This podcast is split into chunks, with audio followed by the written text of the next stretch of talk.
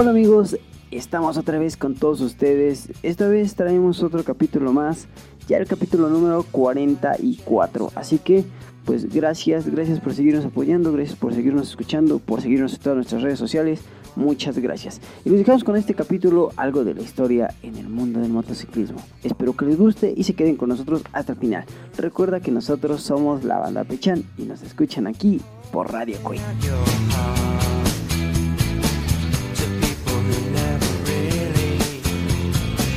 Hola, ¿qué tal? Y pues empezamos con los saludos de esta semana. Le mandamos un caluroso abrazo a Misael Ruperto. También le damos las gracias a la casa Huitzili, ubicada en Chalco, por seguirnos en vía Facebook. Muchas gracias a todos los que nos acompañan. También a Torvik Vázquez, alias El Gecko, que ya estuvimos con ellos, con nuestros hermanos de de Bikers Crew, que ya nos sigue por Facebook en nuestra página. Muchas gracias, Gecko. Síganlo también en sus demás programas que tiene, como puede ser El Ropero del Terror y en, Radio Vic, que él tiene una pequeña colaboración, un pequeño canal ahí con su bella Dinamo Rayo Azul. Entonces, para que lo para que lo tengan en cuenta y le manden saludos a nuestro amigo Gecko. Muchas gracias por seguirnos. Nos vamos hasta la bella airosa de Cuatro Vientos con Lorena Morga que nos sigue desde Facebook, a Luis Aguilar que nos sigue por Twitter y por último a Ledwin RM que nos sigue vía Facebook. A todos ustedes, muchas gracias. Y pues bueno, seguimos con más saluditos. Y esta vez nos vamos con todos los amigos que nos siguen por Instagram. Entre ellos, gracias amigos Zárate que también ya nos sigue por Instagram. Gracias. También mandamos saludos para Alberto Dimas que igual nos sigue por Instagram. Y un fuerte abrazo a Black Corbus MC que nos siguen de Puebla. Muchas gracias a los amigos de MC Black Corbus desde Puebla.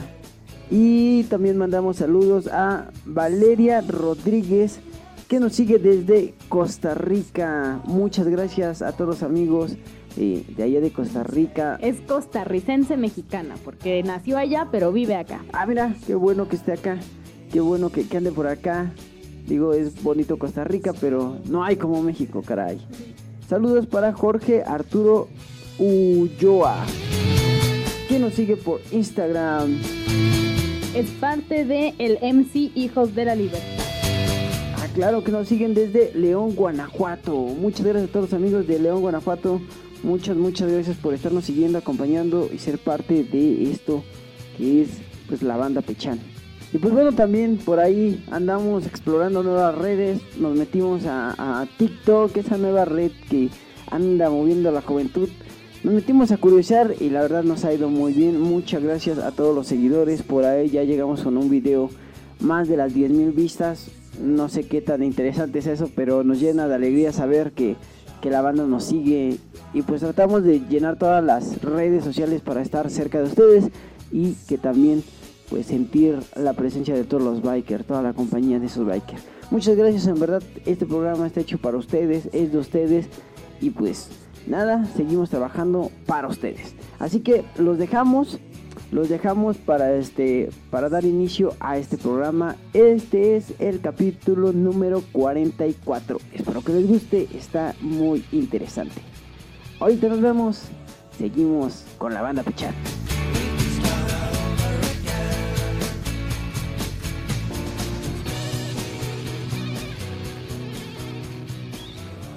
Y pues bueno, el día de hoy en este siguiente capítulo les traemos un poquito de historia biker nuevamente, retomando algunas marcas que ya habíamos visto un poco anteriormente y todo esto.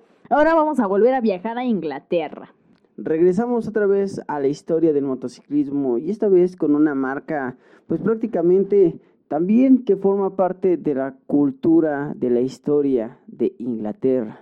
Así es. Y pues esta famosa marca se llama o se llamaba BSA o BSA.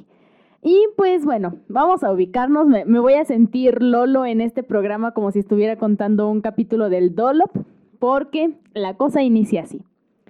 1900, Inglaterra. Nos vamos a ubicar por ahí de los lugares de Birmingham. Y pues esta tiene, es una es un lugar que es una ciudad perteneciente al condado de las Tierras Medias Occidentales, allá en las viejas tierras de Inglaterra, por ahí de los años 1900 aproximadamente, y este lugar de entrada antes de, de, iniciar con la marca va a ser muy importante en todo este rollo de la historia. ¿Por qué? Porque justamente en estas épocas de, en que se desarrollan todas estas surgimientos de estas marcas, se dice o comentaban que Birmingham se le consideraba como este parte fundamental a la hora de hacer las locomotoras y mucho, tuvo mucho movimiento en la parte de la revolución industrial, porque esta ciudad es llamada el taller del mundo o la ciudad de los mil oficios. Es decir, es una ciudad muy pudiente y con mucha industria y mucho material para producir un montón de cosas. Entonces ya tenemos eso de entrada. Bueno, para empezar, pues claramente cuando viene la revolución industrial, Inglaterra es parte principal de este movimiento. Exactamente. Sin duda alguna. Pero dentro de toda Inglaterra, esta ciudad es así como que de las minas más importantes en donde se desarrollaron varias cosillas. Entonces, tenemos ese antecedente, ¿no? Y pues bueno, BSA realmente surge...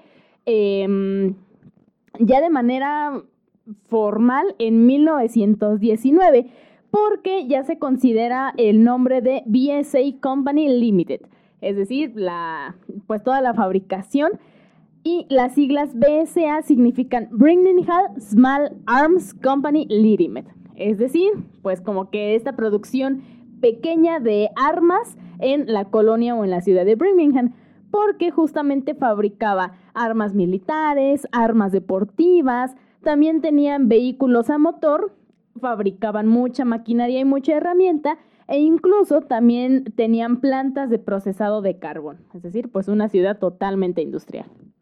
Sin duda algo que también históricamente hemos denotado mucho en cuestión del motociclismo es que muchas de las empresas que en algún momento o a la fecha fabrican motos pues principalmente en algún momento de su historia fueron productoras de armas o productos bélicos. Exactamente. Esto pues obviamente por cuestión de, la guerra, ¿no? De las dos guerras que tuvimos y donde prácticamente el viejo continente pues en las dos siempre ha sido el estelar, ¿no? De, de los dos combates. Exactamente. No, y además que pues digamos por la época pues les toca, o sea, no se podían zafar, ¿no? Ya lo vimos igual con Indian, con Harley, con muchas marcas que pues les toca y ni modo, ¿no? Casi casi te rifas por tu país. Entonces, pues aquí brevemente resumida la historia de BSA, pues al inicio tenían este junto con la marca Triumph, otra muy famosa marca igualmente de Inglaterra, tenían prácticamente la mayor producción de motocicletas por ahí de los años 1920 a los 40, eran como los mayores productores y estaban aliados Triumph y BSA. Hasta ahí vamos bien. Sí, claro. Hasta íbamos bien. Luego, el plan principal que tenían estas dos marcas era exportar todas estas motos a Estados Unidos, ¿no? Igualmente, por obvias razones, pues las trataban de exportar. Pero llega un momento en donde resurge toda la industria japonesa del motociclismo y van para abajo, como suele pasar. Después de este decaimiento, tenemos que el gobierno de Inglaterra pues trata de hacer eh, como la reactivación económica por parte de, de estas marcas de motociclismo, en donde tienen como que el mayor auge, pero no funciona tan bien y todo acaba. Y es un relajo con todas las marcas de moto que vamos a ver en un momento, pero todas tienen que ver. Entonces, hasta ahí vamos bien. Pues en parte hasta ahí vamos bien. Clásico, creo que esto le ha pasado no solamente a esta marca. En general, creo que otra vez regresamos a lo mismo. Todas mm, las empresas las manufactureras que, se dedican a producir eh, vehículos, principalmente pues motos, que son lo que tocamos aquí, siempre han pasado por esta cuestión, tanto han surgido, han sufrido más bien mucho acerca de los combates bélicos, eh, siempre lo han, pues son las que también han sufrido más, porque son las que más pierden, muchos de, los vehículos que daban a, los ejércitos, pues eran prácticamente donativos, ¿no? Era así como que las vendes y pues en base a eso era el patriotismo y las tenías que dar y las daban por su país y los daban por, su, por su ejército, ¿no? Y también después de las guerras decaían mucho por obvias razones, habían perdido mucho, la economía pues estaba caída, eh, pues todo lo que, todos estos rezagos, toda esta resaca que se siente pues después de estos combates. Posguerra. Posguerra, sí, es, es obvio que, que iban a tener esos problemas y que, pues sí, también querer llegar a traer un producto a Estados Unidos, donde Estados Unidos ya empezaba a producir sus primeras sus primeras motocicletas o su industria del motociclismo. Sí, pues estamos hablando de prácticamente las mismas fechas, ¿no? Muy cercanas. Entonces, ahora sí vamos a entrar a lo bueno de la historia de esta marca BSA o BSA. Todo comienza en 1905 y al igual que casi todas las motos, inicia con una bicicleta. Entonces, tenemos que en 1904 eh, Sir, Hal, Sir Hallowell Rogers, que era el presidente en aquel entonces, bueno, de, de BSA, ¿no? De, de, la compañía, no del país. ¿no? Sí, no, nada. El presidente de la marca. Eh, en un año antes, en 1904, él se dedicaba a fabricar bicicletas en un inicio, pero pues por ahí se encontró tirado un motor y tipo araña de, ¿y si se lo pongo a mi bici? ¿Y qué, qué, haré con ah, este pero, motor? él se encontró el motor, no fue, no fue así como Voy a emprender. a Indian, que con una lata de, de, de, puré de tomate hizo un motor. Este ya, ya, estaba el motor hecho. Sí, ya estaba el motor hecho, pero se le ocurrió de, ¿y si se lo pongo a mi moto? a mi bici, perdón. Entonces, Más bien fue la flojera de no querer pedalear. Dijo, ay, y si busco la manera de que alguien pedalee por mí. Motor. Entonces encontró un motor y este motor, pues así, comercialito y todo, lo ajusta al cuadro de la bici que él tiene. Entonces, al año siguiente se empezaban a escuchar rumores de, oye, ¿ya viste a ese vato que le puso el motor a su bici? No, que sí. Y pues la neta se veía bonito, o sea, no se veía mal pero pues sí se veía raro. Entonces, en 1905 es cuando... espérate, espérate, estás diciendo que en 1905 ellos le ponían motor a sus bicicletas. No, estaban las bicis solitas. Por eso, pero le ponían motor, le pasaron a poner motor a las bicicletas. Él fue el que empezó con eso. O sea, nosotros cuántos años nos hace falta cuando apenas nosotros estamos poniéndole motor a nuestras bicicletas. Uh. Tercer mundo. Lamentable, pero bueno. Pero sí es muy común eso. Ahora en esta parte eh, oriente del, del, Estado de México, en Chalco, en toda esta zona, Zapaluca, ya se ven mucho las motos con motor. De hecho, ya gran parte eh, de, México ya puedes encontrar que te venden la moto, la bicicleta eléctrica o la bicicleta con motor de, de, este, de podadora. Ajá. Y pues apenas está como que popularizando eso, ¿no? Exactamente, está popularizando mucho ese tipo de bicimotos, como le llaman. Y ellos en 1901 ya la estaban haciendo. 1905. No, 1905, no, pues. Simón. Vamos un poquito atrasados. Poquito nomás. Pero bueno, le puso el motor a su bici. Y entonces pues la gente se le quedaba viendo rarito, pero decía, ah, mira, qué buena idea, ¿no? Ya como lo decías, ya me ahorré el pedalear. Entonces, años un poquito después, varios empresarios, varios emprendedores van viendo esta idea que tiene el señor Hallowell y deciden apoyarlo como que en este emprendimiento para que su taller que era originalmente de bicis empezara a, a producir igualmente motos. Entonces ya así como de, ¿sabes qué? Yo te consigo los motores y también te consigo todo lo necesario para hacer una moto, y ya tú pones como que el ingenio y el armado, ¿no? Casi, casi. Pues más o menos es la historia que le pasó a Islo, ¿no? Si no mal recordamos. Sí era Islo, la que igual empezó por bicicletas. Entonces, pues, mm, por eso te digo, como todas las motos, y no es que casi todas. Sí, claro, nada más que en México Islo empezó muchísimos años después. Estamos hablando que ellos empezaron en 1970 y algo. Y aquí, justamente, cuando termina eh, toda esta historia de, de BSA, es cuando Islo llega a México. Entonces, es ahí el. Como que la continuidad es más o menos, pero bueno. Pues bueno, sí, hay muchos años de diferencia. Sí tardaron en llegar varios años. y después en 1910, o sea, cinco años después de que se, le, encontró el motor y le puso esto a la bici, surge ya ahora sí tal cual, totalmente armada, la primer motocicleta BSA con tres y medio caballos de fuerza. Entonces, empezamos bajito. Vamos bien. Y pues es exhibida en el Salón Olimpia de Londres en noviembre. Y pues para este noviembre, digamos, era el este el anuncio del modelo 1911, ¿no? Entonces ya era así como de, ah, mira, la nueva moto 1911 para el próximo año, lo, lo de novedad y lo de moda, ¿no? Que justo pues el señor Sir Hallowell Rogers era ya el presidente de esta pequeña compañía que apenas empezaba, ya no solamente de bicis, sino también de motos. Y fue tanto el éxito que tuvo el señor Rogers que de 1911 a 1913, moto que se acaba, moto que se agotaba. Entonces fueron prácticamente 3, 4 años en donde estuvo produciendo a destajo y que toda la, motocicleta que producía se agotaba. O sea, le iba muy bien.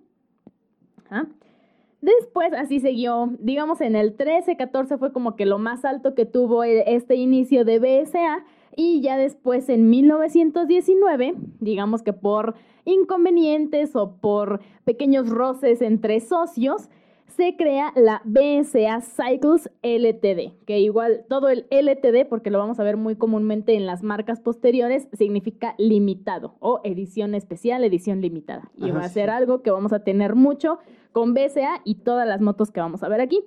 Entonces, em, esta BSA Cycles LTD es una compañía subsidiaria por un director y ahora se dedican a hacer una compañía exclusivamente motos y BSA exclusivamente bicis. Entonces, BSA Cycles se dedica a hacer puro ciclismo, puras bicis, y la BSA original se dedica a hacer motos. Ahí ya se separan. Ya no tienen como que el, mismo tallerito. Y para noviembre se lanza la primer moto bicilíndrica. Como que el noviembre ahí lo traían pegadito. Y se lanza esta primer moto bicilíndrica en V, no sé a quién nos recuerde. Sí, algo muy, muy, curioso, ¿no? De Harley. Exacto, con una inclinación a 50 grados. Igual por ahí, como que curiosito el dato, ¿no? Y esta moto es considerada, considerada la BSA Model E con 770 centímetros cúbicos e igualmente ya era anunciada para el siguiente año. Sale en el 19, pero ya se anuncia como el modelo 2000, digo, 1920, ¿no? 2020. 2020, carajo. Bien reciente. Viajaron la línea del tiempo estornuda y ya, nos brincamos hasta acá. Y fue una moto que llamó mucho la atención porque traía válvulas intercambiables, este, pues la, el arrastre era por cadena, tenía tres velocidades con un arranque pues relativamente rápido a comparación de todas las demás del mercado y el sistema de vaciado de aire lo manejaba con bomba mecánica, pero aparte tenía una bomba manual de emergencia. Entonces estaba muy bien equipada la motito, dio un gran salto desde nuestra BSA de tres caballos de fuerza que hay como que apenas y despegaba a esta 770, casi 800. fíjate que muy curioso, ya traía las dos opciones, tanto en automático como manual, ¿no? Ya lo podías encontrar. pues es un, es un cilindraje bastante alto para, ah, bueno, para la época, hoy en día pues tenemos cilindrajes todavía mucho más altos, pero para la época era un cilindraje todavía muy alto y la estructura de la moto pues todavía no era una estructura como tal, era más un cuadro todavía que una estructura. Exactamente, y de hecho si tú ves las fotos, ahí se las vamos a compartir, pues sí, era como el cuadro de la bici que se quedó como con, con ese modelo, más el motor, y o sea, la verdad estaban también muy bonitas, muy bien diseñadas, pero sí era como de, ah, mira qué sencillo y qué potente. O sea, sí. Sí, no, también esta, esta, esta motocicleta y este modelo fue uno de los más clásicos de Inglaterra. De hecho, lo puedes ver en sus películas. Son todavía muy, eh, eh, muy populares ese tipo de modelos como bicicleta con ese maneral o ese manubrio muy alargado hacia atrás. Entonces, aparte de todo, son muy, muy bonitas, muy clásicas. Una máquina que realmente hasta la fecha todavía siguen utilizando en algunas películas de época. Y pues obviamente, como lo mencionamos al inicio, mencionar una, una de estas motos BSA, pues es prácticamente contar algo de la historia de este país. Exactamente. Y de hecho, pues ya lo habíamos visto igual en el capítulo de, en el capítulo de los Coffee Racers, que justamente este tipo de, de, motos eran las que tenían pues más comúnmente manejadas pues estas personas, ¿no? Entonces, ahí vamos como que manteniendo la línea. Sí, de hecho, si recordamos eh, parte de, lo que es ese capítulo y un poco de lo que es eh, Café Racer, para hacer memoria, ocupaban varias partes de, diferentes motos para hacer sus propias motos. Varias de esas motos, varias de esas partes que ocupaban para ese, ese pues esas motos rearmadas eh, que hacían los corredores de, de Café Racer, pues también traían mucho de este, de este modelo de la BSA. Entonces, también entran dentro poquito por piezas, pero entraban dentro de la historia del Cafe Racer. Armadas o desarmadas, pero ahí están. Ahí estaban, exactamente. Exacto. Y pues tenemos que más o menos de 1920 a 1940, como ya les había dicho, pues BSA y Triumph, justo una marca muy común dentro de Coffee Racers, eran los que más estaban al tope. Y ojo, eran hola, su, como que justamente estas dos marcas, BSA y Triumph, porque hicieron como que asociación. Ahorita vamos a ver por qué. Y pues bueno, ya pasados unos añitos en 1928, se produce el único diseño de motor de dos tiempos, que fue el modelo A28 y tenía 1.74 caballos de fuerza. Este modelo pegó tanto a pesar de ser solamente dos tiempos que lo fueron renovando conforme los años. Hicieron un modelo, el original era el A28. Posteriormente sacaron el 29, 30 y llegó a haber hasta un 31. Esto pues obviamente con los años, ¿no? Correspondiente a la terminación es correspondiente al año. El último se produjo en 1931. Y pues el, este modelo 31 ya tenía tres velocidades y ya fue el último año en el que se produjo. Pero pues igualmente vimos que que pues sí pegó, ¿no? Así como al inicio que se agotaban, volvió a pasar exactamente igual en este, como que en este temporada de motores de dos tiempos que produjo cortamente BSA. Exactamente, y, y ese, es en base a esto de que en algún momento fueron uno mismo, fueron asociados, es que cuando se empiezan a armar las Cafe Racer, muchas piezas de uno le quedan a la otra porque haciendo memoria, pues en algún momento sé que eh, eh, los dos trabajaron al mismo tiempo y muchas piezas pues se copiaban, ¿no? Cuando se separan, pues prácticamente se quedan con la idea, cada quien trabaja por su lado, pero muchas de esas eh, deciden seguir trabajándolas porque funcionaron bien en su momento. Es por eso que cuando llega el movimiento Café Racer hasta los 50, pues muchas piezas todavía son ensambladas un modelo con otra. Entonces era, era prácticamente viable que de, lo que sobraba, de, los restos que tenías de, una BSA, podías tomar las partes buenas y ponérselas a una... A una Trayón. A una Trayón y funcionaba, porque prácticamente podían ensamblar. Es algo así como, bueno, en este caso Volkswagen pues sigue siendo la misma, pero muchas de las piezas del nuevo Beetle le quedan al Volkswagen, al, al clásico bochito, que conocemos. Y aunque son recientes, pues le quedan al otro porque sigue la historia y varias de esas piezas todavía siguen siendo muy parecidas y son compatibles con modelos viejos. Exactamente. Y pues bueno, ahorita regresamos mientras vamos con, con algo de música y en un momento regresamos con este tema. Pues justamente ya entrando en este tema y dándoles igual dato cultural, los dejamos con esta canción titulada justamente BSA, compuesta y entonada por Steve Gibbons. Escúchalo aquí en Radio Quick.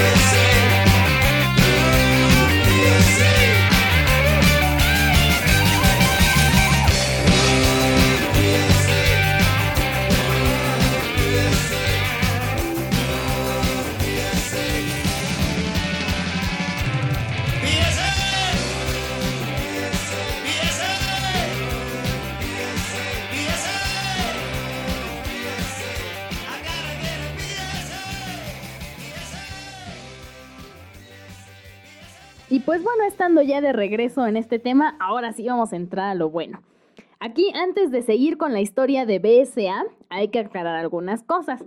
En esta ciudad eh, que les habíamos mencionado al inicio de Londres, de mm, Birmingham, pues había, em, ya lo vimos que era como muy productora de distintas partes, de fábricas, etcétera, etcétera. Sí, era un punto importante en, la cuestión de la industria. Tenía varias manufacturas, entre ellas todavía la minería y otras nuevas, ¿no? Donde ya empezaban a hacer la industrialización. Parte importante también para este nuevo movimiento que se venía, la cultura y pues ya saben, ¿no? Cada que se vienen estas revoluciones, estos cambios al, al industrial, eh, hubo mucho movimiento, muchos cambios, desde ideológicos hasta, pues... Sí, pues, avances tecnológicos, mecánicos y... Sí, eh, de todo, de prácticamente hasta estilos de vida, ¿no? Clases sociales, nacen nuevas clases sociales, donde pudimos ver en esta época, justamente.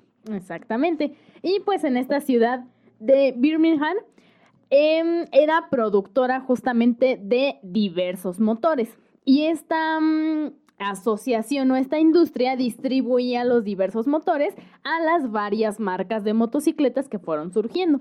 Y vamos a tener dos muy importantes, que vamos a entrar con la primera. Se llama AMC o Associated Motorcycles, que surgió o duró de 1938 hasta 1966 y la AMC era un grupo fabricante de motos, generalmente de motores también, fundado como la matriz de las compañías Matchless y AJC. Varias de esas marcas que hoy en día pues prácticamente ya no existen Ajá. o fueron adquiridas por otro, que creo que ya lo hablaremos más adelante, fueron absorbidas más que nada por otras empresas. Entonces Exacto. también algunas de estas motos ni siquiera nos suenan, ni siquiera las conocemos, ni siquiera llegamos a conocer algún modelo, porque son empresas que duraron de 30, 50 años a lo mucho, pero pues obviamente no era el mismo canal que se ocupa hoy en día. Hoy en día alguien produce algo en un pueblo lejano y no tardas mucho en enterarte, en conocerlo, por esto de las redes sociales y la tecnología de la comunicación. En ese tiempo era muy tardado. Entonces muchos de sus modelos no pasaron de los pequeños lugares donde se distribuían, por lo cual pues en algún momento pues acabaron, desaparecieron y pues ni siquiera llegaron a ser parte en la historia. No por eso no son importantes, porque repetimos, muchas de estas pequeñas empresas de, de motores, de motociclismo, eh, fueron absorbidas. Entonces, eh, por los que fueron absorbidos, adquieren este, este compuesto de, de motores y los van modificando y hoy en día pues podemos encontrar motores como de Honda, como Yamaha, que principalmente ellos fueron los que absorben todo esto. Digo, yo creo que lo vamos a ver más adelante, pero si algo reconocemos de los países asiáticos es que absorben a las pequeñas y se vuelven unos monstruos. Exactamente. Y pues sí, justo como lo dices, las compañías AMC, digamos que son como los fundadores o los importantes, ¿no? Estas compañías era, esta AMC era la matriz de Matchless y AJC. Ahorita vamos a ver quiénes son ellos. Y posteriormente AMC absorbe a las marcas de Francis Barnett, James y Norton. Norton, otra marca también muy típica dentro de Coffee Racer. Y esta AMC absorbe a estas tres. Entonces ya tenemos que AMC, digamos, entre comillas, dirige hasta este momento cinco, sí, cinco marcas o cinco productores de motocicletas también. Sí, pequeños productores de motocicletas. Creo que de hecho la única que hasta la fecha todavía sigue y la que más destacó fue Norton.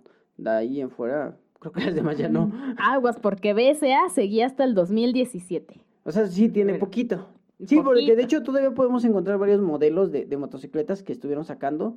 Y no es una marca que digas, nunca la había escuchado. Todavía se sigue oyendo, todavía en varias exposiciones siguen apareciendo motos. Eh, fueron más reconocidas las motos de, de años más atrás que las recientes, pero sí, no tiene mucho que desapareció. Sí, exacto.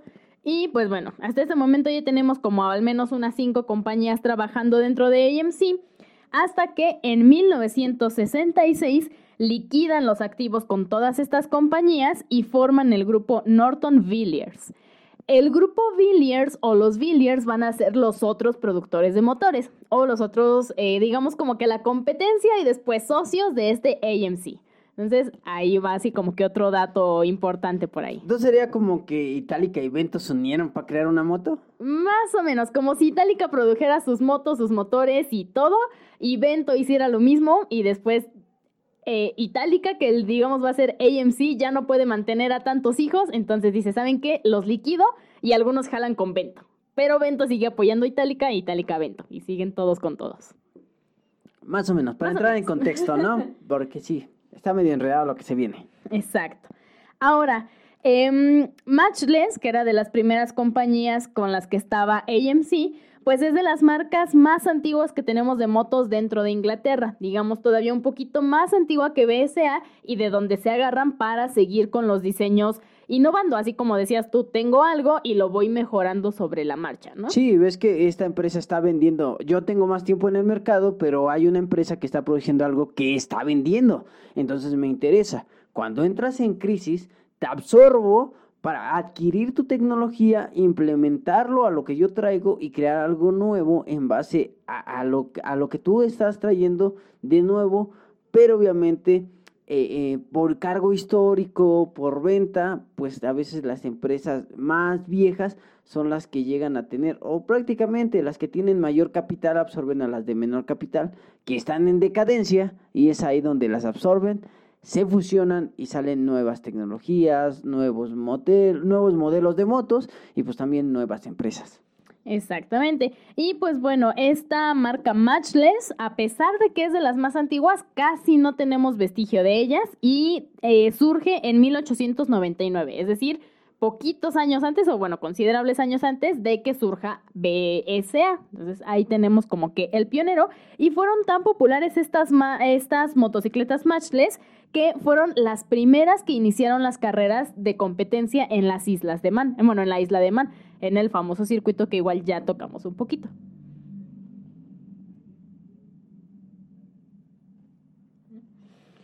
Sí, de hecho, ah, también, justamente, es que va muy relacionado para los que no han escuchado el capítulo de Cover Racer, pues sí deberían de aventarse una navegadita ahí, o los que desconozcan de este tema de Cover Racer, van muy de la mano, en principalmente pues porque son Inglaterra, es el país donde surge este movimiento Cover Racer, y para los que no ubiquen lo que es la isla de Man, es una isla, una pequeña isla que fue adquirida o comprada por los motociclistas, y prácticamente en esta isla existe una de las pistas más más, tanto peligrosas como rápidas de todo el mundo. Y si algo identifica esta pequeña, y esta pequeña es que hay una megapistota que atraviesa todo. De hecho, no hay un límite de velocidad, no hay mucha seguridad y se hace una, una, competencia justamente en esta isla de Man. La bandera en sí de, la isla de Man, porque tiene hasta su bandera y su himno y todo general, eh, son tres piecitos como caminando. Está, rara, pero, pero es, es, roja y trae tres piecitos. Como con andal y algo así, pero imagínate tres piecitos caminando así, uno, dos, y esa forman un círculo, como que si fueran caminando en un círculo. un circuito. Exactamente, y esta, esta isla pues prácticamente es uno de, lo, de, la, de las pistas o de los lugares más importantes para el motociclismo de carrera. Y pues fueron estas motos justo las que incursionan en, esta, en este circuito o en esta carrera. Luego tenemos a la otra marca, la AJS, que era la que también estaba con AMC. Les vamos a tener que contar todas las marcas porque todas van con todos y eh, BSA se relaciona con todas. Entonces, para que no se me hagan bolas, vamos poco a poco. Exacto, es un poquito confuso, pero no, no confundirse un poquito más.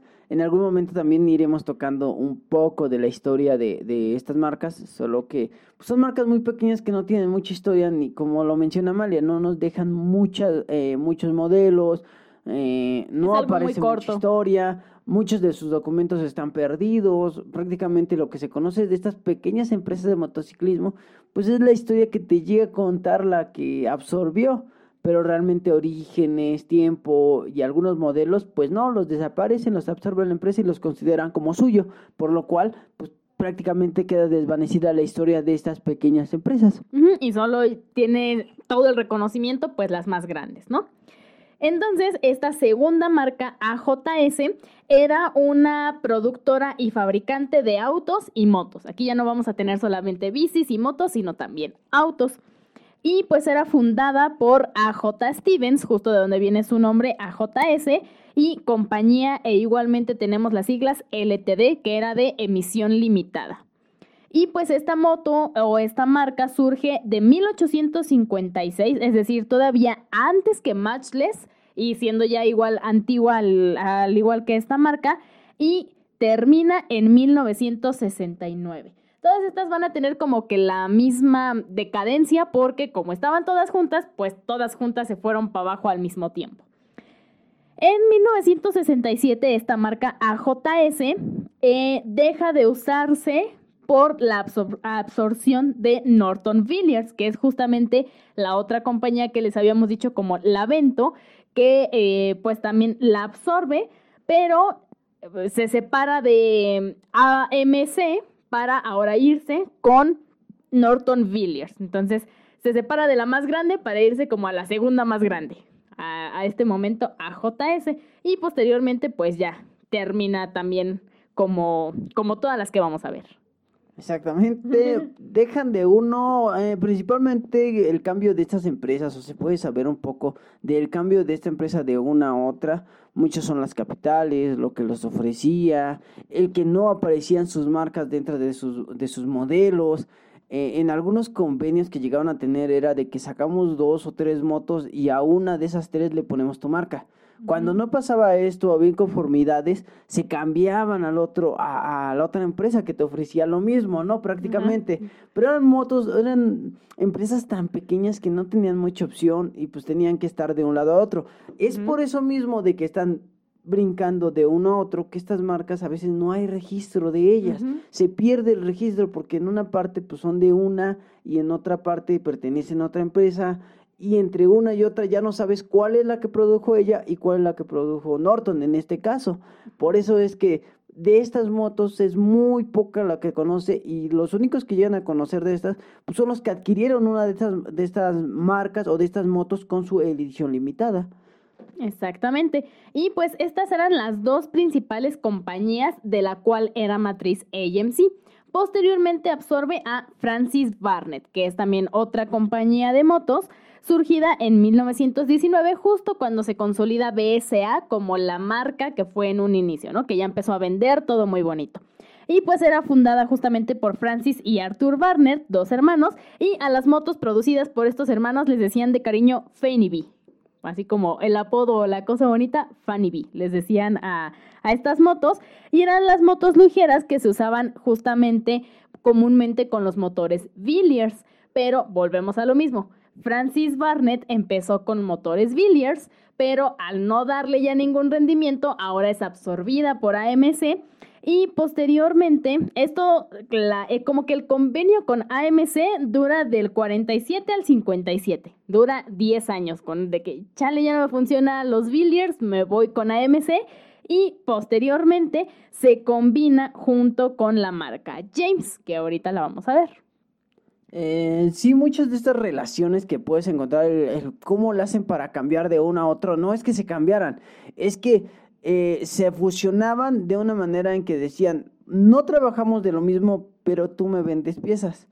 Entonces, yo contigo tengo una exclusividad, por lo cual a eso se llamaba de, de, fusión, cuando realmente no es como los conocemos ahora, que se funcionan y se fusionan y pertenecen al mismo y, una misma empresa fabrica lo de los dos. No, en este caso era, ah, pues vamos a fusionarnos, si tú me das esto, yo te, yo te, este, yo te lo compro y con este producto yo hago mi producto. Tú me vendes la materia prima, yo saco eh, lo que sigue de esto, pero a mi marca. Exacto. Cuando empieza a ver esta compatibilidad, que es obvio después de la, de la revolución industrial y de esto del nuevo mecanismo de, de, de la mm, economía, ay, ¿cómo se llama? El de la economía socialista y la el otra. Capitalismo. Cuando empieza a crecer esto del capitalismo, es eso lo que te da. Como varias empresas empiezan a ofrecerte productos, tú empiezas a buscar la alternativa de cuál es la mejor yo tengo un convenio contigo, pero si tú ya no me estás ofreciendo lo que a mí me conviene, lo que los rendimientos que a mí me das o lo necesario para competir en el mercado, me voy a ir con el otro y ahora le voy a comprar las motos.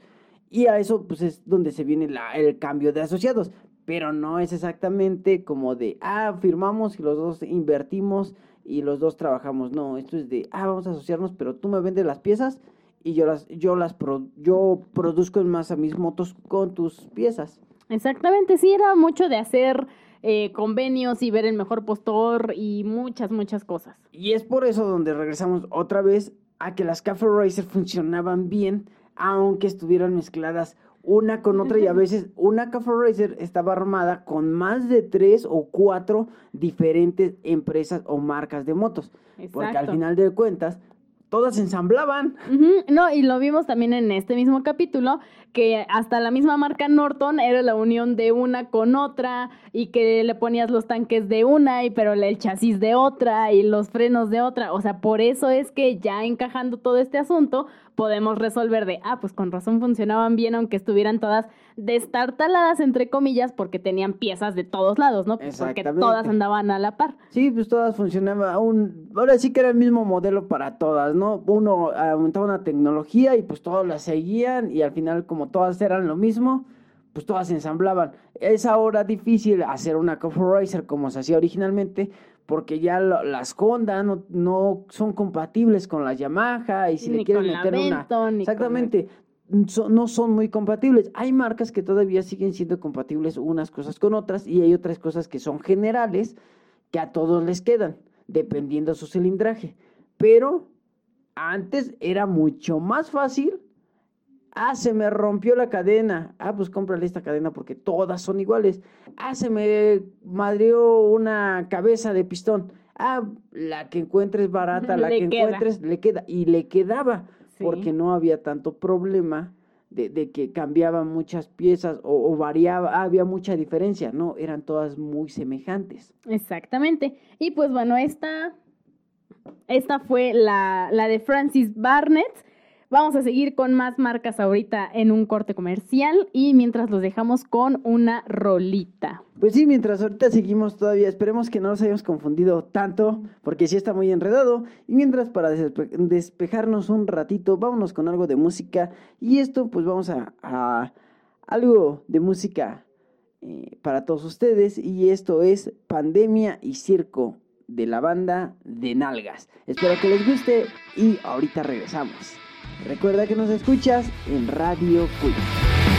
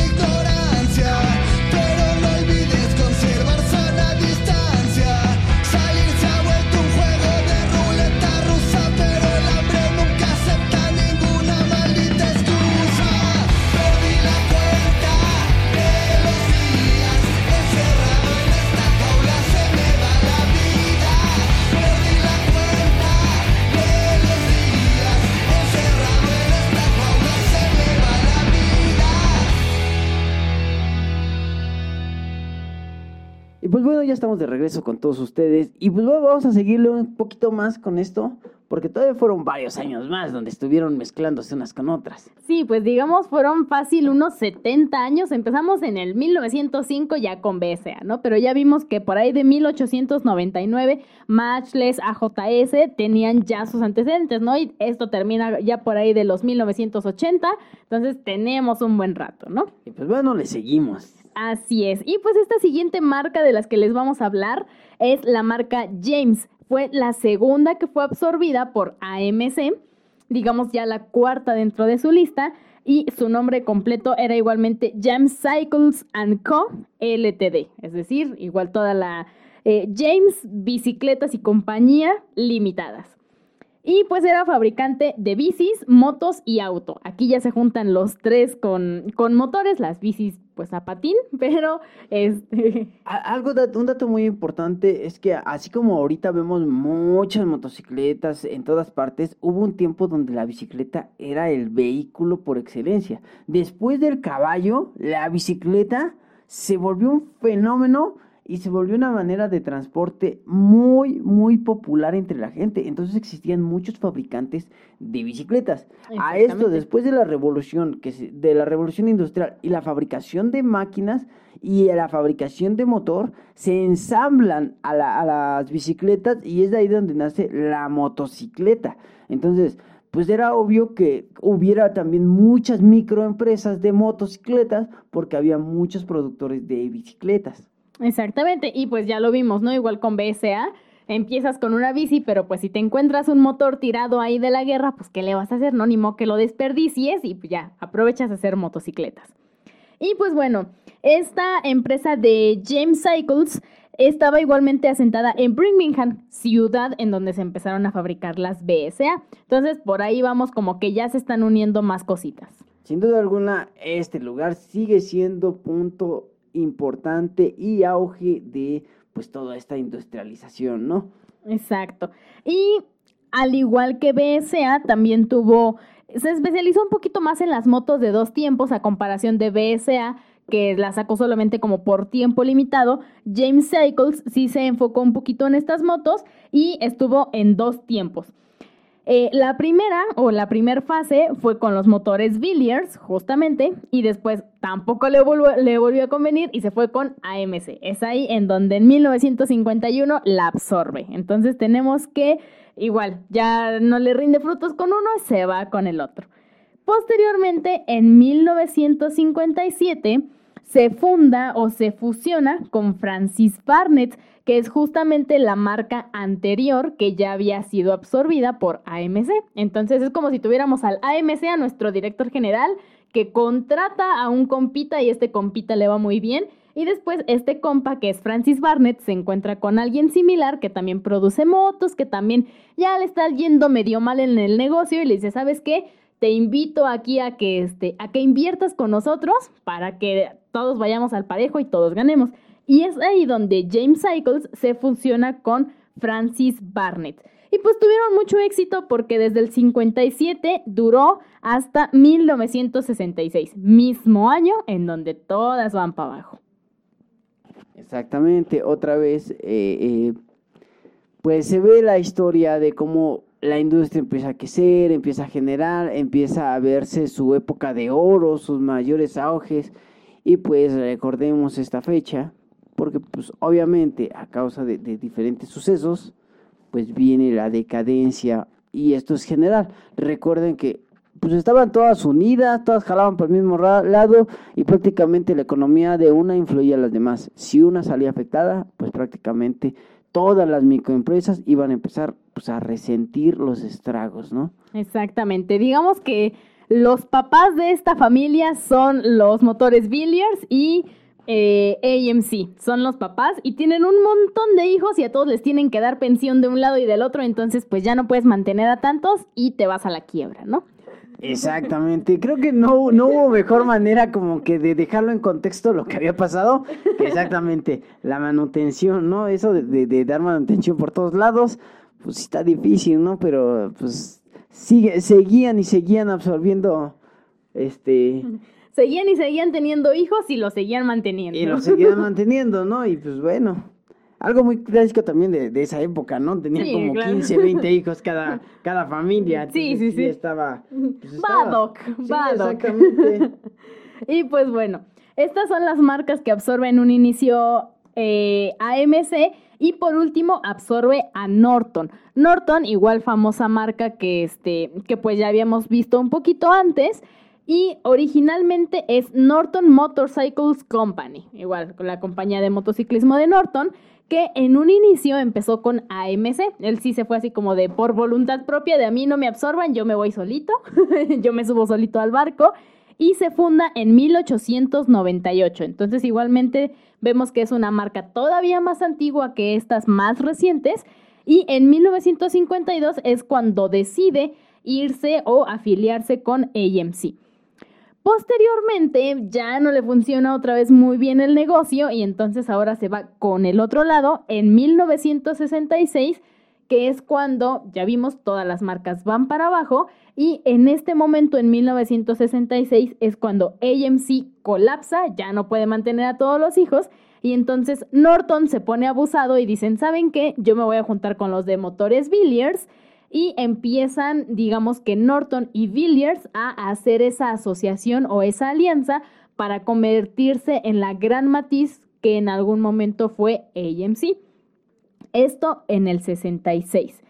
Y llegaron a un muy buen acuerdo, tanto que en 1972 tenemos Norton Villiers Triumph, es decir, otra famosa marca este, pues ya se, se une a esta um, asociación y ya lo tenemos un poco más grande, porque justo en este año, en el 72, es cuando BSA igualmente colapsa y entonces recordemos que BSA estaba muy pegada con Triumph y con Norton y dicen, ¿saben qué? Pues ya todo se fue muy para lejos, BSA agarra sus patitas, agarra sus dos llantitas y se va con Triumph y con Norton hasta, bueno, ya para no hacerlas muy largo, en 2008, después de muchas negociaciones, muchos cambios, reinicia otra vez actividades Norton Motorcycle Company y es por eso que hasta la fecha todavía podemos ver motos Norton.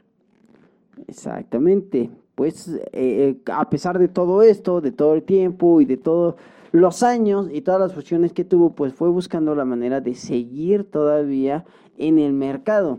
Eh, muchas, como lo repetimos, muchas de estas marcas o de estos modelos de motos que llegó a manejar BSA, pues todavía siguen existiendo y todavía se pueden ver muy comúnmente, porque todavía existió producción. Ahorita pues obviamente estamos hablando que del 2008 para el 2021, pues son 10, 11, son 13 años. Son 13 años pues que todavía existen. Digo, son difíciles de encontrar. En su mayoría yo creo que si alguien ha visto algo de esta marca ha sido en museos. Y también pues fueron muy influyentes en la, en la Segunda Guerra Mundial. Aparecieron muchos de sus modelos dentro de este confrontamiento. Como pues obviamente como lo hemos mencionado en algunos otros episodios anteriores, todas las motocicletas o todas las industrias que se dedicaban a este, a este eh, mm, a, esta área de, la tecnología, de los motores, pues se tuvieron que, empezar a aliar con, con, los gobiernos para mandar cosas a la guerra. Entonces, mucho de esto influyó también para que decayeran mucho. Yo creo que si no hubiera habido una Segunda Guerra Mundial, la, la tecnología y las motocicletas hoy estarían todavía más al alcance de lo que se encuentran. Habría más modelos, habría empresas mucho más grandes, habría más competencia posiblemente y todavía muchas más mejoras.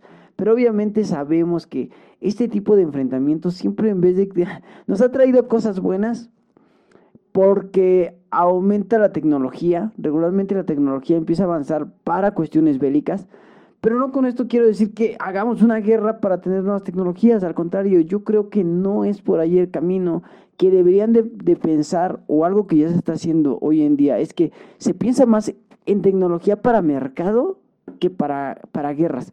Como que se ha ido desplazando esa importancia que existe para las o esa guerras. prioridad, ¿no? Más bien. Exactamente, es que era como una prioridad, ¿no? Buscar algo para, para la defensa personal, para la defensa del país. Eh, hoy en día pues, no, no nos quitamos todavía la posibilidad de que exista una tercera guerra mundial, esperemos y no pase. Esto pues obviamente no trae nada bueno, a, a nadie trae nada bueno una guerra, para nada. Eh, las guerras que se, que se esperan o que se pronostican futuramente, pues ya hablan de, de, de guerras de tecnología muy avanzada, ah, de tecnología ya hasta de virus Ajá. y de muchas cosas, ¿no? COVID. Sí, no, mucho, mucho de, de la, de Pero las... es que igualmente van evolucionando, ya van siendo como más, este, pues sí que de ataques biológicos, químicos, porque obviamente toda guerra también promueve un desarrollo, ¿no? Lo que comentabas, entonces pues te incita a que vayas buscando nuevas alternativas y lo mismo que pasó igual en Estados Unidos, Rusia con este la carrera armamentista, sha, sha, sha, o sea, en todas guerras provoca una evolución de lo que tú quieras. Sí, no, hemos visto y hay claros ejemplos como el teléfono celular, El internet. el, in- el mismo internet, que hoy en día yo creo que es la base de toda la sociedad. Es importantísimo para todo. No, yo no conozco algo que no funcione sin internet. Digo, pensando en zonas más urbanas, más desarrolladas, existen todavía mucha población en diferentes países y muchos países que no cuentan con esta tecnología, pero les es muy difícil, ya que el Internet prácticamente nos ha venido a solucionar la vida, nos ha venido a revolucionar la vida. Vivimos prácticamente de una manera muy distinta, ya no somos seres tan sociales eh, eh, o tan cercanos a la sociedad, ya nos, nos vemos, nos, Nos aislamos. nos aislamos y no, nos interactuamos por medio de, de estos mecanismos tecnológicos. Sí, ya a distancia. Exactamente, y dices, bueno, ¿y esto qué tiene que ver con el motociclismo? Mucho, mucho tiene que ver esto con el motociclismo, porque mucha de esta tecnología que tú dices, ah, el Internet, sí, muchas de las motos modernas, su, su, su tecnología ya cuenta con GPS, ya viene con, uno, con unos tableros que se conectan a Internet, así Sí, de avanzado. Las mismas aplicaciones que tienes en los cascos, en los comunicadores, que los puedes enlazar a tu celular, a tu moto, pues ya vas todo junto, ¿no? Ya eres uno con tu, con tus dispositivos que traigas y la moto misma. Sí, ¿no? La tecnología está en, en lo mismo de las protecciones, como lo mencionas, las cascos, todo eso va, va provocando que haya avances en todos los ámbitos, no solamente en el motociclismo, pero también se resiente y se siente en el motociclismo todos estos avances. Y pues bueno, dices, ¿quién no quisiera tener motos mucho mejores, que nos ofrecieran que nos ofrecieran eh, eh, todavía mayor rendimiento, más económicas, tal vez más rápidas. Lo que ya vimos en episodios pasados, también las motos eléctricas ya están a la vuelta de la esquina. Y prácticamente es una tecnología que se ha venido junto con la revolución y con esta idea del cambio climático, de las, de las eh, Energías sustentables. renovables y sustentables, de, de- de la reducción de hidrocarburos. Y es evidente que pega en todos los ámbitos y el motociclismo no se queda atrás. Es evidente y es claro y es un claro ejemplo de que seguimos avanzando. Y no hemos tenido una guerra desde hace mucho. No hemos negado. No, todavía sigue habiendo muchos enfrentamientos Ah, sí, bélicos claro. militares en Israel, en Siria y Sí. muchos otros más lugares. Ahorita lo podemos ver en Bolivia con sus levantamientos militares, en Cuba que acaba de tener un levantamiento eh, social, no militar, porque pues sabemos que es un país socialista y pues obviamente Pues, eh, ¿qué te Eh, digo? funciona diferente, ¿no? Ajá. Pero también la gente ya empieza a querer expresar eso, en querer a, a hacer cambiar eso, empezar a hacerse valer, empezar a hacer valer sus derechos. Es muy distinto también entrar a ese tema y no nos corresponde como tal porque nosotros no hablamos de eso, hablamos de motociclismo, Pero pues al motociclismo va embarrado. pero el motociclismo se encuentra en todas partes. El- Los bikers estamos en todos lados y somos parte de toda, todas las culturas y hemos sido un punto importante en cada uno de los movimientos sociales que han sido en la historia. Exactamente. Entonces, pues, así, así mismo, lo, las motos que han ido desapareciendo o las motos que han ido pasando, como en este caso SBA, BSA. BSA, pues también nos dejó algo, pasó a dejarnos una historia, pasó a dejarnos también una tecnología que posiblemente el que la absorbió pues lo va a tomar y lo va a, modificar y lo va a mejorar. También por ahí pues existe el tema de que pues muy probablemente en algún momento regrese a la vida. No lo dudes porque lo hemos visto con varias marcas como Harley Davidson que en algún momento desapareció y luego regresó y regresó postulándose muy fuerte. Pues ya lo vimos también con Indian, cuántas veces no estuvo en bancarrota ahí bailando la tablita un montonal de veces y ahorita Indian pues es una marca consolidada hecha y derecha. Entonces, ahorita pues BSA ya no está en el mercado, pero no dudes que en algún momento pueda regresar. Pero si quieres conocer un poquito más de la historia de esto, hasta ahorita solamente tocamos pues con quién salió contamos un poquito, pero si quieres conocer cuáles fueron sus mejores modelos, en qué consistieron sus modelos de motos y toda la gama de motos que tuvieron, escúchanos en la segunda parte de este programa porque va a estar muy interesante y ahora sí les vamos a hablar de lo que nos interesa, las motos, sus modelos y algunas participaciones que tuvieron en algunos eventos GP.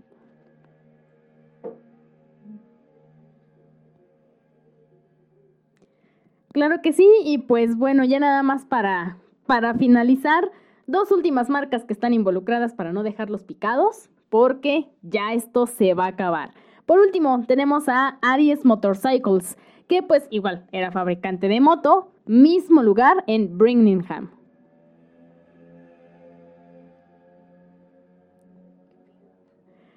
Y pues bueno, su fundación es en 1902, casi a la par de BSA, y dura en 1951 cuando BCA la compra. Es decir, salen casi a la par y aquí BCA es la que se pone las pilas, estando con ya AMC, la compra. Y en 1967 es cuando acaba como este convenio y sus últimas motos son vendidas y producidas hasta 1970. Es una marca también un poquito menos relevante, pero que también tiene que ver con todo este eh, círculo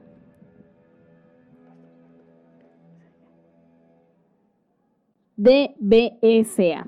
Y ya por último, una no menos importante, la Sunbeam Cycles, que pues fue em, el nombre completo también era Sunbeam Cycles John Martson, edición limitada igualmente, y producía bicicletas y motocicletas. Desde 1912 hasta 1956 y pasa algo similar igualmente eh, en estas Sunbeam Cycles porque en 1937 la compra AMC, como ya vimos que era común, y es en ese momento donde deja de producir bicis. Sunbeam Cycles se dedica exclusivamente a bicis y ya estando aliada la otra parte con AMC es cuando empieza a producir motos juntos pero no revueltos, como que cada quien por su lado hasta que en 1943 BSA compra Sunbeam y de hecho es lo que vamos a ver en el próximo capítulo, como cuando BSA compra cada marca diferente, su logo va cambiando y nada más se lo copia. es exactamente el mismo en el caso de Sunbeam, le quita, arriba tiene como un solecito y tiene T, rayitos de sol y abajo Sunbeam. Y en la cuestión de BSA, le quita la parte de abajo de Sunbeam y en la parte del solecito dice BSA. Pero es el mismo logo, tal cual. Y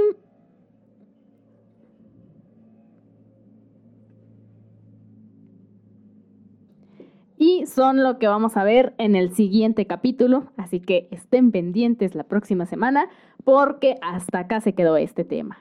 Así es, los dejamos, eh, ahora sí que los dejamos picados, pero recuerden escucharnos en el siguiente episodio mientras vamos con un temita y ahorita regresamos a despedirnos.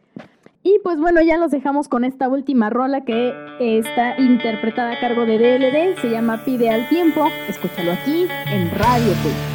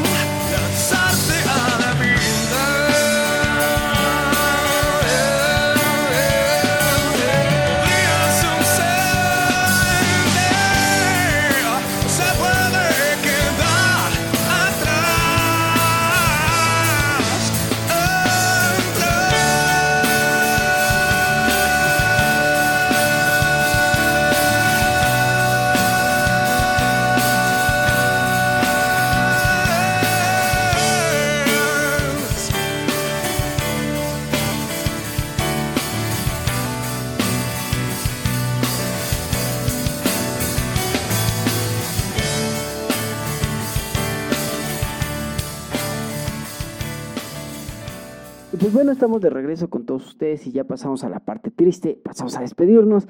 Despedimos esta primera parte, en verdad esperemos que se queden para la segunda parte, va a estar interesantísimo. Y pues prácticamente, eh, pues está muy larga la historia, hay mucho que contar de esta marca, pero pues esperemos que sea de su agrado. Y pues bueno, nosotros nos pasamos a despedir. Gracias por acompañarnos este capítulo. No te pierdas la segunda parte. Va a estar todavía más increíble. Si te gustó esta, la segunda parte va a estar mucho más interesante. Y no antes, y no podíamos pasar esto antes de irnos. Pues prácticamente, y pues bien, antes de irnos, eh, no podíamos pasar esto. Justamente el día de hoy que estamos grabando este episodio, hoy 15 de agosto del 2021, desafortunadamente tuvimos un incidente el cual pues afecta al mundo del motociclismo, lo llena de una tristeza y un incidente que, que sucede prácticamente creo que ya cada ocho días, pero hoy hubo más involucrados. Así es, pues tuvimos un accidente eh, importante de gran gravedad ahí en la México Cuernavaca, a la altura de un poquito antes de Tres Marías. Entonces, pues hubo varios hermanos lesionados, este, uno que otro hermano caído, entonces pues les mandamos un abrazo a todos los involucrados, a los compañeros, a las familias que, que pues perdieron o tienen algún lesionado en estos momentos y pues les mandamos las más sinceras condolencias a todos. Así es, por parte de la estación Radio Cui, del programa, de la banda Pechan, pues les mandamos un fuerte abrazo y pues nuestro más sincero pésame. Eh, les decimos y les seguimos recordando, tengan mucho cuidado al salir a carretera, recuerden hermanos que alguien los espera de regreso, así que con mucha precaución, mucho cuidado, las carreteras no son para jugar, tengamos mucho cuidado, las motos no son un juguete, respetemos la velocidad, respetemos a las motos. Y pues qué trágico que tenga que pasar otra vez esto, qué trágico que, que- que nos enteremos de una caída de, de hermanos biker caídos, de lesionados, de muchos involucrados. Es triste, es triste que sea cualquier persona, eh, sea la situación en la que te encuentres, es triste una caída y más si es de hermanos biker. Así que pues tengan mucho cuidado, cada que salgan en carretera recuerden llevar todas las protecciones y pues sabemos que en las motos andamos y no sabemos si regresamos, pero mucho podemos hacer para que regresemos con bien. Así que, sin más por decir, pasamos a retirarnos. Muchas gracias por acompañarnos y pues seguimos, seguimos todavía con la resignación y pues también con, con este, pues con esta trago amargo que nos deja este día, ¿no? Un, un día trágico para el mundo del motociclismo. Así es, y pues bueno, eso ha sido todo de nuestra parte. Recuerda que nos puedes buscar en todas nuestras redes sociales, En Facebook, Twitter Instagram, y YouTube. También por ahí ya en TikTok. exactamente. Y like, medio olvidado ahí, pero ahí seguimos. Así es cierto. Y también nos puedes escuchar en todas las plataformas de audio como Spotify, Ancho, eBooks Radio Public. y Google Podcast. Y recuerda también visitar nuestra página de internet. www-medio radio diagonal radio diagonal webnot.com creo que siempre la digo mal pero ahí están todos los enlaces Así es. Y pues bueno, nosotros nos pasamos a despedir. Muchas gracias por acompañarnos. Somos la banda Pechan. Y recuerda que nos escuchas en Radio Cui. Bye. bye